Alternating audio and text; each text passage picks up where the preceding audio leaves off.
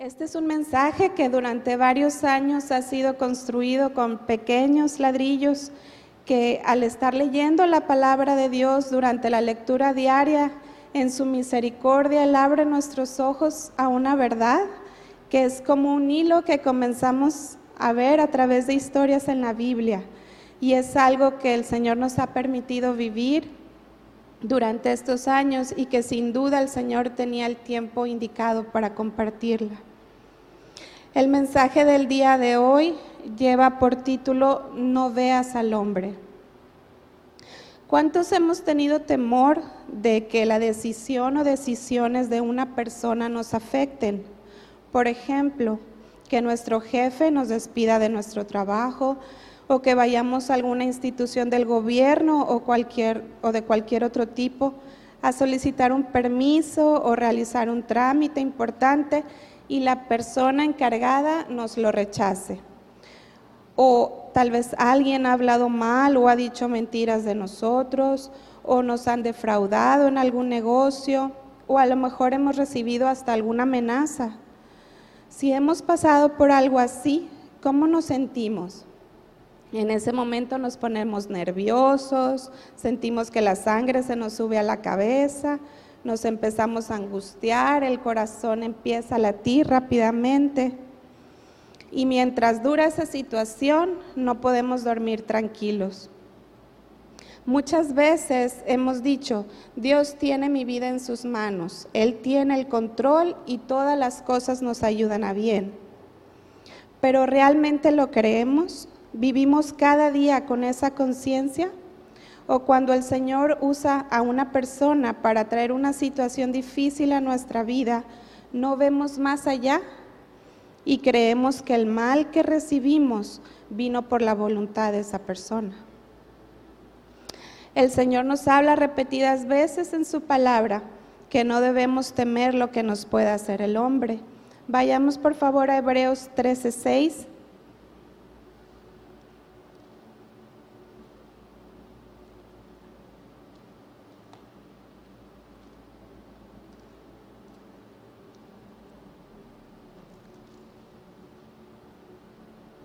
Amén.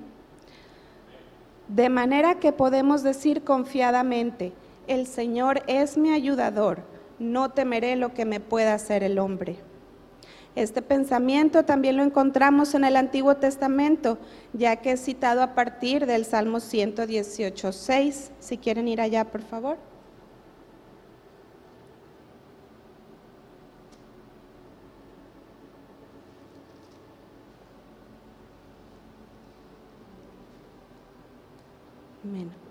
Jehová está conmigo, no temeré lo que me pueda hacer el hombre.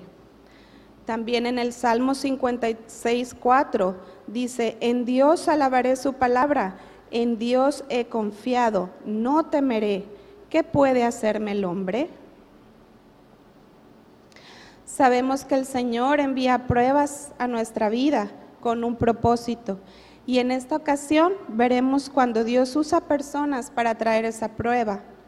Veamos unos ejemplos de personajes en la Biblia que nos ayudarán a entender qué es no ver al hombre y cómo reaccionaron en esas situaciones.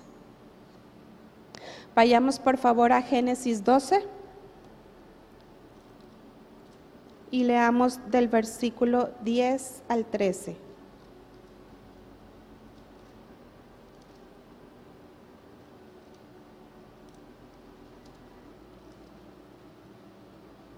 Dice, hubo entonces hambre en la tierra y descendió Abraham a Egipto para morar allá, porque era grande el hambre en la tierra. Y aconteció que cuando estaba para entrar en Egipto, dijo a Sarai su mujer, He aquí ahora conozco que eres mujer de hermoso aspecto, y cuando te vean los egipcios dirán, su mujer es, y me matarán a mí, y a ti te reservarán la vida. Ahora pues, di que eres mi hermana para que me vaya bien por causa tuya y viva mi alma por causa de ti. Sabemos el desenlace de esta historia. Sarai es llevada a casa de Faraón y es expuesta a una situación vulnerable.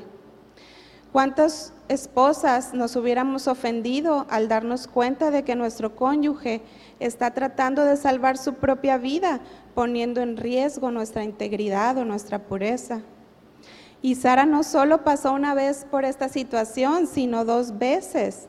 En Génesis 21 al 2 se vuelve a repetir esta misma situación.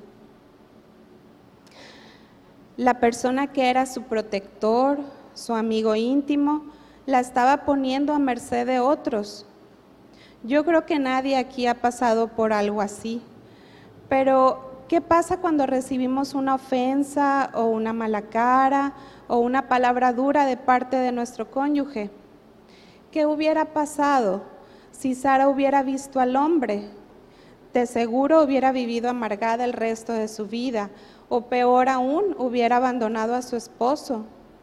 Pero vemos en Génesis 18, donde Jehová se le aparece a Abraham en el encinar de Mamre, en los versículos 9 y 10 leamos. Génesis 18, 9 y 10.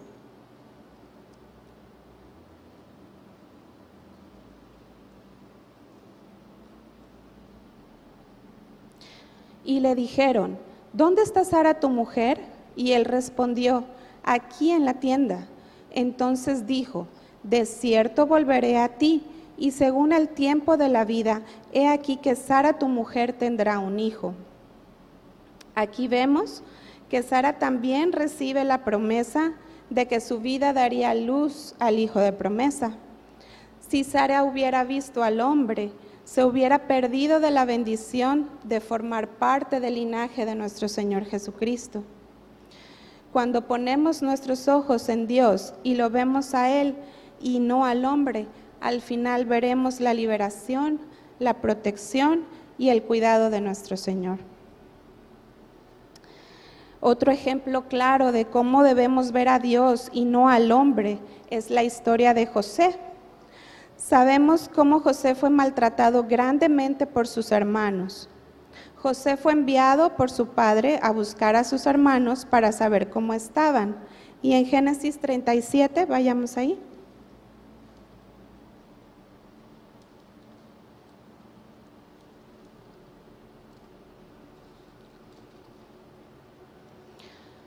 Versículo 18 al 20.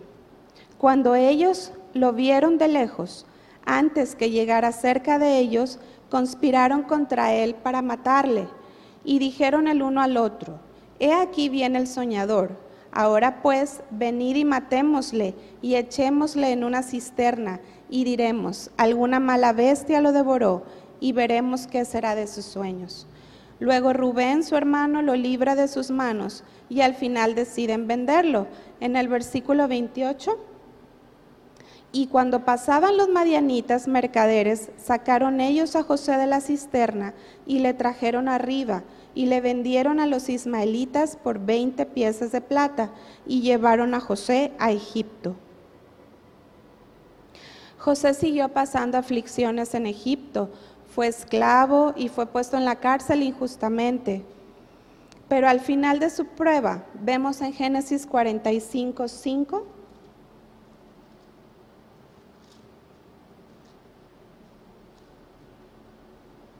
dice, ahora pues, no os entristezcáis ni os pese de haberme vendido acá, porque para preservación de vida me envió Dios delante de vosotros en el versículo 7 y 8. Y Dios me envió delante de vosotros para preservaros posteridad sobre la tierra y para daros vida por medio de gran liberación. Así pues, no me enviasteis acá vosotros, sino Dios que me ha puesto por padre de Faraón y por señor de toda su casa y por gobernador en toda la tierra de Egipto. José no estaba viendo al hombre, él reconoció que no fueron sus hermanos, sino Dios el que propició la situación difícil para traer bendición. ¿Qué haremos nosotros cuando nuestros hermanos físicos o espirituales nos hacen daño o nos ofenden? José podía haber tomado venganza de ellos, ya que al final tenía el poder para hacerlo. Pero si tenemos la actitud correcta y vemos a Dios y no a los hombres, de seguro llegará a ser bendición para ellos y para nosotros también. Veamos ahora a Samuel. En primera de Samuel 2:12, vamos ahí.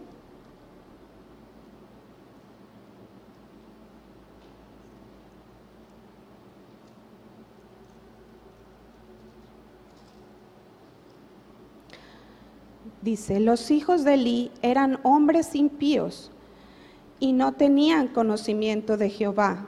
Versículo 17. Era pues muy grande delante de Jehová el pecado de los jóvenes, porque los hombres menospreciaban las ofrendas de Jehová. Versículo 22 al 24. Pero Elí era muy viejo y oía de todo lo que sus hijos hacían con todo Israel y cómo dormían con las mujeres que velaban a la puerta del tabernáculo de reunión. Y les dijo, ¿por qué hacéis cosas semejantes? Porque yo oigo de todo este pueblo vuestros malos procederes.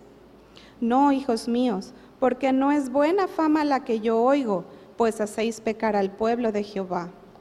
Luego vino un varón de Dios a Elí y en el versículo 29 le dice, ¿por qué habéis hollado mis sacrificios y mis ofrendas que yo mandé ofrecer en el tabernáculo? Y has honrado a tus hijos más que a mí, engordándoos de lo principal de todas las ofrendas de mi pueblo Israel.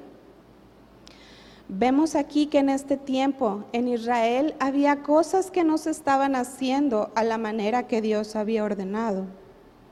Los hijos del sumo sacerdote estaban siendo de tropiezo para algunos del pueblo, ya que no se respetaban los sacrificios y la conducta de los hijos de Elí dejaba mucho que desear. Elí lo sabía y al parecer no los estorbaba de sus caminos impíos. Samuel, al ver esta situación, pudo haber dicho, no hay respeto por Jehová en este lugar, mejor me regreso a mi casa, esto está mal están menospreciando las ofrendas de Jehová. Pero vemos en el versículo 18, en medio de toda esta situación, dice, y el joven Samuel ministraba en la presencia de Jehová vestido de un efod lino. Y en el capítulo 13.1, el joven Samuel ministraba a Jehová en presencia de Elí. Tal vez el Señor nos ponga en medio de una situación donde las cosas no se estén haciendo correctamente o suframos alguna ofensa o injusticia por parte de las autoridades o líderes, ya sean espirituales o terrenales, puestos por Dios sobre nuestras vidas. Pero ¿cuál va a ser nuestra reacción? ¿Veremos al Señor o veremos al hombre? Dios al final trajo justicia y orden y es importante notar aquí que Samuel seguía encontrándose con el Señor. Él seguía siendo fiel a pesar de toda la situación que veía en el lugar donde el Señor lo había puesto. Si el Señor está visitándonos, debemos esperar el tiempo en el que el Señor se encargue de la situación y no perder la bendición de estar en el lugar donde Dios quiere que estemos. Al contrario de Samuel, alguien que sí perdió su lugar, bendición y hasta su propia vida por ver al hombre fue Coré. Tenemos una pregunta en el concurso que dice, ¿realmente contra quién se revoló Coré y su compañía? ¿Contra quién? Contra Jehová. Coré no estaba satisfecho con el ministerio que se le había asignado y deseaba algo más y murmuró en contra de esa autoridad. Y en números 16, 11, Moisés le dice, por tanto, tú y todo tu séquito sois los que os juntáis contra Jehová, pues Aarón, ¿qué es para que contra él murmuréis? Aarón era solo un hombre, pero era Dios quien lo estaba respaldando. Coré no se estaba rebelando en contra de un hombre, sino de Dios. Cuando nos acercamos a pedir consejo, la palabra que recibimos es de Dios, no del hombre. Que tengamos temor y veamos a Dios en nuestra autoridad. Veamos ahora a Jacob y Esaú. Conocemos la historia de cómo Jacob engañó a su padre para adueñarse de la bendición de Saúl y tuvo que huir a Padán Aram porque su hermano quería matarlo. Y cuando Jacob regresaba a la tierra de Canaán, mandó mensajeros a su hermano para avisarle que estaba de regreso. Y en Génesis 32, vayamos ahí.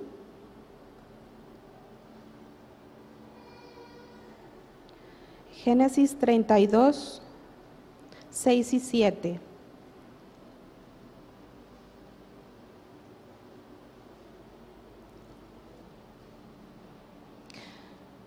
Y los mensajeros volvieron a Jacob diciendo, vinimos a tu hermano Esaú, y él también viene a recibirte, y cuatrocientos hombres con él.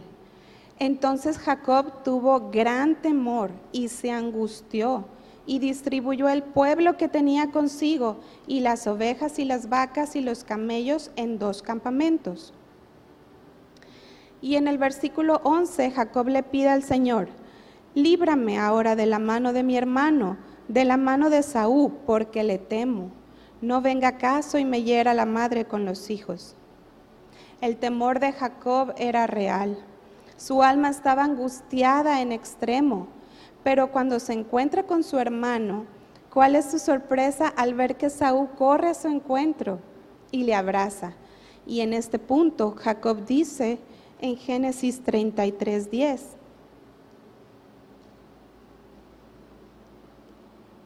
Y dijo Jacob, no, yo te ruego, si he hallado ahora gracia en tus ojos, acepta mi presente, porque he visto tu rostro como si hubiera visto el rostro de Dios, pues que con tanto favor me has recibido. Jacob ya no veía al hombre, él pudo ver a Dios en su hermano.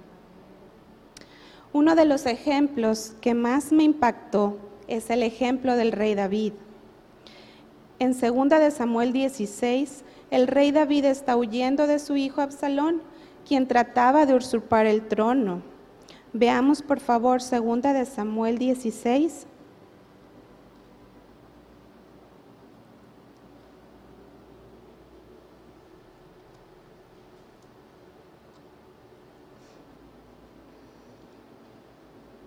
Amén. Del versículo 5 al 10.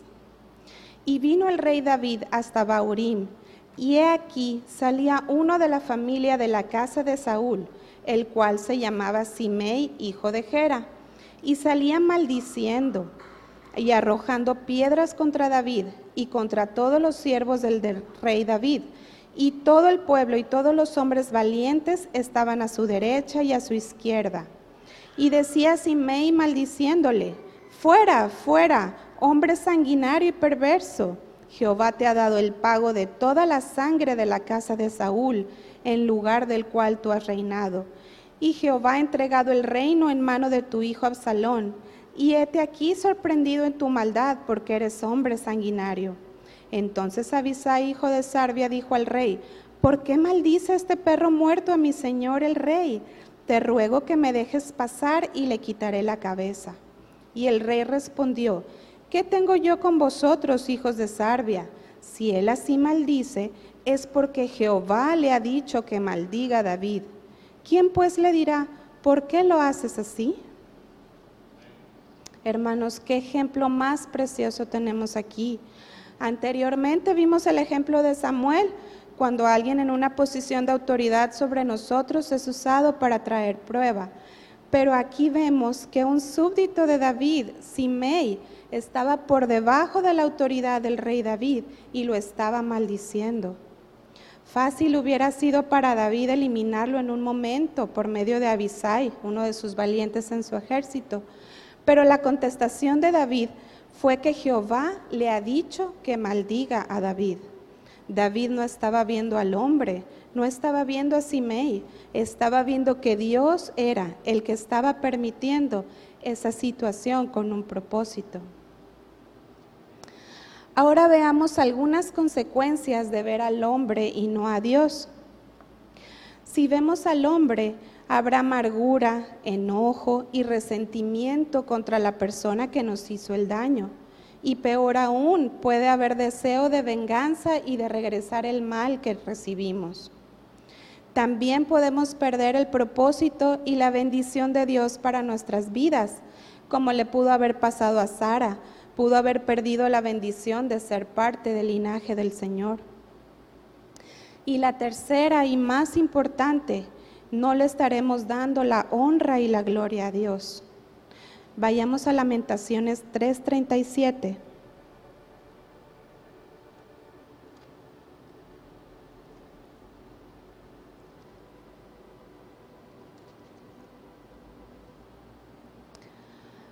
Dice, ¿quién será aquel que diga que sucedió algo que el Señor no mandó? De la boca del Altísimo no sale lo malo y lo bueno. Aquí podemos ver muy claramente que no podemos decir que algo sucedió por voluntad de un hombre. El Señor es quien lo manda, ya sea malo o bueno. Hace tiempo pasamos una situación en el trabajo de mi esposo donde hubo algunos cambios y su jefe fue despedido. El objetivo era despedir a todo su equipo de trabajo, el que dependía de esta persona, y así fue. Uno por uno iban siendo despedidos de la compañía. Y era una angustia amanecer cada día esperando esa llamada que traería las malas noticias de que fuera su turno. Y todos los días era un pesar preguntándonos, ¿hoy será el día? Y sabemos que para los padres, cabeza de familia, es una situación difícil, ¿verdad? Estar pensando qué será de su familia, de su sustento. Mi esposo empezó a buscar otro trabajo, a tocar puertas, pero ninguna se abría. Y el día llegó en que recibió esa llamada. Para nuestra sorpresa, le dijeron que podía conservar su trabajo, pero con una condición, solo si se trasladaba a la ciudad donde está la sede de esta empresa, ya que él estaba trabajando a distancia de forma remota desde aquí. La angustia y el temor continuaron un poco más, orando y buscando consejo para ver si era la voluntad de Dios hacer ese cambio. Pero al cabo del tiempo, su nuevo jefe pudo ver que su trabajo desde aquí daba resultado y no insistió más en el cambio de ciudad. En medio de esa prueba pude recordar este mensaje. Ese nuevo jefe no tenía autoridad para decidir lo que iba a resultar de esta situación. Dios era el que iba a obrar. Si era despedido, era la voluntad de Dios que ya no estuviera ahí y Él se iba a encargar de conseguir algo mejor para nosotros. Y si era la voluntad de Dios que permaneciera ahí, no iba a haber hombre que pudiera evitarlo. Tenemos que estar conscientes, hermanos, que no estamos a merced de la voluntad de hombres, sino de Dios que actúa a través de vasos. ¿Qué pasa cuando tememos lo que nos puede hacer algún hombre? Le estamos dando la honra a ese hombre al creer que tiene potestad sobre nosotros para decidir si nos va bien o nos va mal. Esto ofende a Dios y no le da la gloria que Él merece, como aquel que tiene nuestra vida en sus manos y el control de todo y de cada detalle de nuestras vidas. Tengamos cuidado a quién le atribuimos la gloria de lo que pasa en nuestra vida. Sí entra el temor cuando vienen situaciones difíciles a nuestra vida, pero que pongamos nuestros ojos en el Señor y veamos más allá que no es el hombre quien tiene el control, sino Dios. Y eso le va a dar la honra a Él al reconocer que Él es el que está actuando y obrando. Y aunque venga maldición, como lo hizo Simei con David, el Señor es quien lo permite. En Juan 19:11, Jesús le responde a Pilato, ninguna autoridad tendrías contra mí si no te fuese dada de arriba. Por último, vayamos a Isaías 8:13.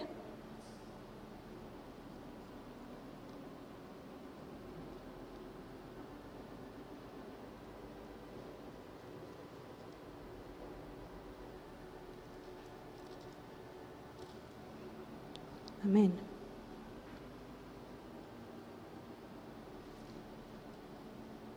Isaías 8:13. A Jehová de los ejércitos, a Él santificad, sea Él vuestro temor y Él sea vuestro miedo. Que le demos el crédito al Señor y no al hombre de lo que pasa en nuestra vida y que le traigamos honra y gloria viéndolo a Él en cada situación.